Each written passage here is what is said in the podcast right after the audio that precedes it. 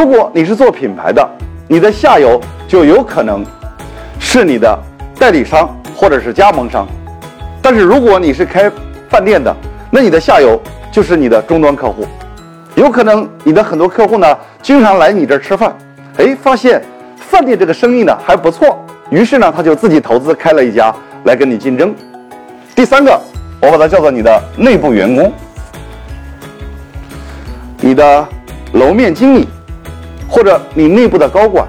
突然发现，嘿，原来开饭店这个生意呢，确实还是蛮赚钱的，他就有可能自己投资开一家饭店来跟你竞争。